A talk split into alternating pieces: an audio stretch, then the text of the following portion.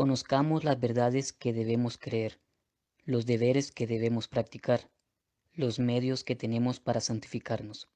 Acompáñenos a estudiar el Catecismo Mayor de la Iglesia Católica, prescrito por San Pío X y comentado por el Reverendo Padre Michel Boniface de la Fraternidad Sacerdotal San Pío X. Un esfuerzo de la Asociación Juvenil San Gabriel de la Dolorosa, Guatemala. Instauraré Omnia in Cristo. Padre, del Hijo y del Espíritu Santo. Amén. hermanos, continuamos nuestra meditación sobre el credo. El artículo cuarto, padeció, Jesucristo padeció bajo el poder de Poncio Pilato, fue crucificado y muerto y sepultado. Analizamos todo esto a base del Catecismo Mayor del Papa San Pío X, de las preguntas 104 a 112. 104. ¿Qué hizo Jesucristo en la cruz? Jesucristo en la cruz rogó por sus enemigos. Sí, Padre, perdónales, no saben lo que hacen. Dio su misma madre, María Santísima, por madre a su discípulo San Juan, y en él a todos nosotros. Mujer, aquí tienes tu hijo, Hijo, aquí tiene tu madre. San Juan 19. Todos los santos han entendido que San Juan representaba a todos los fieles discípulos futuros de Cristo en su persona. Por eso aquí el Papa dice, eh, Jesús dio su madre santísima por madre a su símbolo Juan y en él a todos nosotros. También Jesús en la cruz ofreció su muerte en sacrificio y satisfizo a la justicia de Dios por los pecados de todos los hombres. Jesucristo dio su vida en la cruz como sacrificio por nuestros pecados y por los pecados de todos los hombres. Por lo tanto, Jesús se inmola a sí mismo en la cruz como verdadero y propio sacrificio del Nuevo Testamento. En el concilio de Éfeso, el año 431, eh, San Cirilo de Alejandría enseña, mediante el concilio, Cristo se ofreció a sí mismo por nosotros en olor de suavidad, es decir, como sacrificio agradable a Dios, eh, a Dios Padre. Y el concilio de Trento afirma lo mismo contra el protestantismo. Cristo es el sacerdote y es la víctima del Nuevo eh, Testamento. Entonces en la cruz se ofreció como sacrificio y satisfizo a la justicia de Dios por los pecados de los hombres. Y ese sacrificio dos mil años después está continuado, renovado de otro modo, pero con la misma eficacia, mediante el santo sacrificio eh, de la misa. La misa es el sacrificio de la cruz, renovado sobre el altar con la misma eficacia en nuestro provecho. Y en la medida que se corrompe la doctrina, se pierde también el sacrificio, el sacerdocio y la sucesión apostólica. Por desgracia hoy son millones y millones las pobres almas engañadas por el protestantismo que ya no ni sacerdocio, ni sacrificio, ni culto verdadero. Lo que inventan más bien ofende a Dios. Pregunta 105. ¿No bastaba que viniese un ángel para satisfacer por nosotros? No no bastaba que viniese un ángel a satisfacer por nosotros, porque la ofensa hecha a Dios por el pecado era, en cierta manera, infinita. Y para satisfacer por ella se requería una persona que tuviese un mérito infinito. Entonces, el pecado de un cierto modo, de un cierto modo, es infinito porque hace una ofensa de un cierto modo infinita contra Dios que es infinito. Entonces, ¿quién puede reparar eso? Solo una persona que tiene un mérito infinito, una persona humana y divina en mismo tiempo. Jesús, por ser hombre y Dios al mismo tiempo, todas sus acciones se atribuyen a su persona, que es divina y por lo tanto tiene méritos infinitos. Pregunta 106. ¿Era menester que Jesucristo fuese Dios y hombre juntamente para satisfacer a la justicia divina? Sí, era necesario, era menester que Jesucristo fuese hombre para que pudiese padecer y morir, y que fuese Dios para que sus padecimientos fuesen de un valor infinito. Entonces aquí vemos algo muy importante. A la vez es necesario que sea hombre para ofrecerse como sacerdote como víctima y que fuese Dios para tener un mérito infinito y capaz de reconciliar los hombres pecadores con Dios. Por eso inventar eh, religiones, inventar sectas, inventar cultos realmente es, diabólico y esto lleva a la gente a la perdición eterna. Y a eso nos lleva el liberalismo actual que nos, nos, puso en relativismo cada quien su fe, su religión, su opinión. Esto es una catástrofe de primera.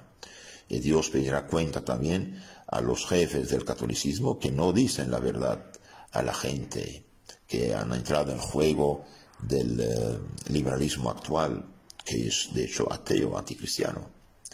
Pregunta 107. ¿Por qué era necesario que los méritos de Jesucristo fuesen de valor infinito. Era necesario que los méritos de Jesucristo fuesen de valor infinito porque la majestad de Dios, ofendida por pecado, es infinita. Entonces, la majestad divina es infinita. El pecado, en cierto modo, es infinito y el hombre es finito, no puede reparar. Entonces, Dios da al hombre los medios de reparación haciéndose hombre. Realmente la caridad de Dios es algo extraordinario, su humildad, su bondad, su caridad, y por eso debemos imitar a nuestro Señor. ¿Era necesario que Jesucristo padeciese tanto? No, no era absolutamente necesario que Jesús padeciese tanto, porque el menor de sus padecimientos hubiera sido suficiente para nuestra redención siendo cualquier acción suya de valor infinito. Entonces, ¿por qué quiso Jesús padecer tanto? Jesús quiso padecer tanto para satisfacer más copiosamente a la divina justicia y para mostrarnos más su amor y para inspirarnos sumo horror al pecado. Entonces, me amó, escribe San Pablo, y se entregó a la muerte por mí. Gálatas 2.20. Entonces Jesús sufrió tanto para mostrarnos su grande amor hacia nosotros y para inspirarnos un horror grande al pecado. ¿Qué pasó durante el momento de la crucifixión? Eh bien, sucedieron algunos prodigios a la muerte de Jesús. Sí, sí, varios. A la muerte de Jesús se oscureció el sol, se estremeció la tierra, abriéronse los sepulcros y muchos muertos resucitaron y la cortina del templo se rasgó de arriba hacia abajo. Nuestro Señor, después de tres horas de una tremendísima agonía, después de haber dicho y eh, las, siete, las siete palabras, después de habernos entregado su madre como madre nuestra, después de haber rezado el Salmo 21, que es mesiánico, y bien, eh, después de haber perdonado y prometido el paraíso al buen ladrón, después de haber dicho todo está consumado, cumplió su misión y ojalá nosotros también el día de nuestra muerte pudiéramos decir lo mismo. Eh bien, en Padre, en tus manos, encomiendo mi espíritu, mi alma. Y en ese momento su alma se separa del, del cuerpo, su alma se separa del cuerpo y es la muerte eh, humana de nuestro Señor Jesucristo. Por eso en la pregunta 112 dice, se separó del cuerpo y del alma la divinidad en la muerte de Jesucristo. En la muerte de Jesucristo la divinidad no se separó ni del cuerpo ni del alma, sino solamente El alma se separó del cuerpo. El alma se separó del cuerpo. Esta es la muerte humana. De cierto modo podemos decir que nuestro Señor Jesucristo nunca fue cadáver en sentido estricto. Nuestro Señor el Viernes Santo rezó el Salmo 21, en otras Biblias dice 22. Dios mío, Dios mío, ¿por qué me has desamparado? Lejos están de la salvación mis rugidos. Dios mío, clamo de día y no me respondes, de noche y no hallo remedio. Con todo tú eres el santo, tú habitas entre las alabanzas de Israel. En ti esperaron nuestros padres, esperaron y tú los libraste. A ti clamaron y fueron salvados, en ti confiaron y no fueron confundidos. Verdad que yo soy un gusano, no un hombre, el oprobio de los hombres y el desprecio del pueblo. Burlanse de mí cuantos me ven, abren sus labios y mueven la cabeza. Se encomendó a llave, dicen, líbrele él, sálvele él, pues dice que le es grato. Versículo 9.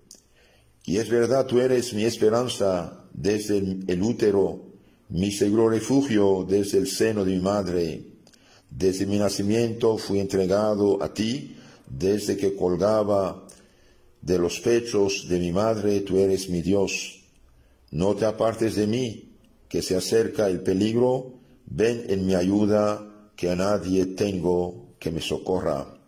Delante de la cruz no había nadie que defendiera a Jesús. Rodeanme toros en gran número, cércame novillos de Basán, abren sus bocas contra mí, cual león rapaz e rugientes. Clavado en la cruz, los fariseos todavía se burlan de él. Se derrama como agua, me derramo como agua, todos mis huesos están dislocados, mi corazón es como cera que se derrite dentro de mis entrañas. Seco está como un tejón mi paladar, mi lengua está pegada a las fauces y me has echado al polvo de la muerte.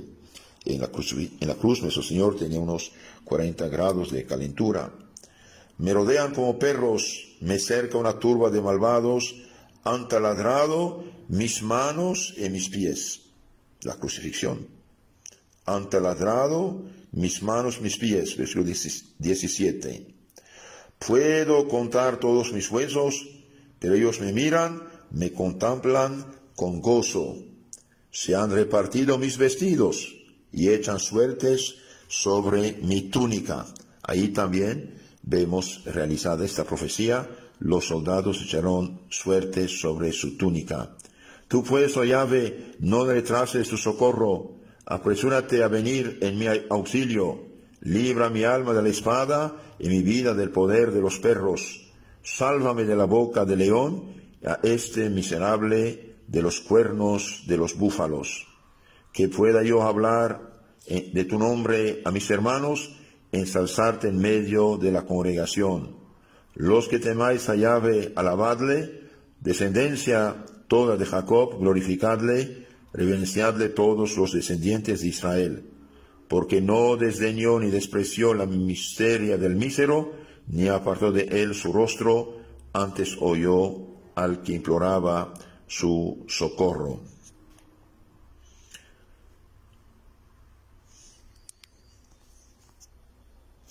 El versículo 28 muy interesante de ese salmo.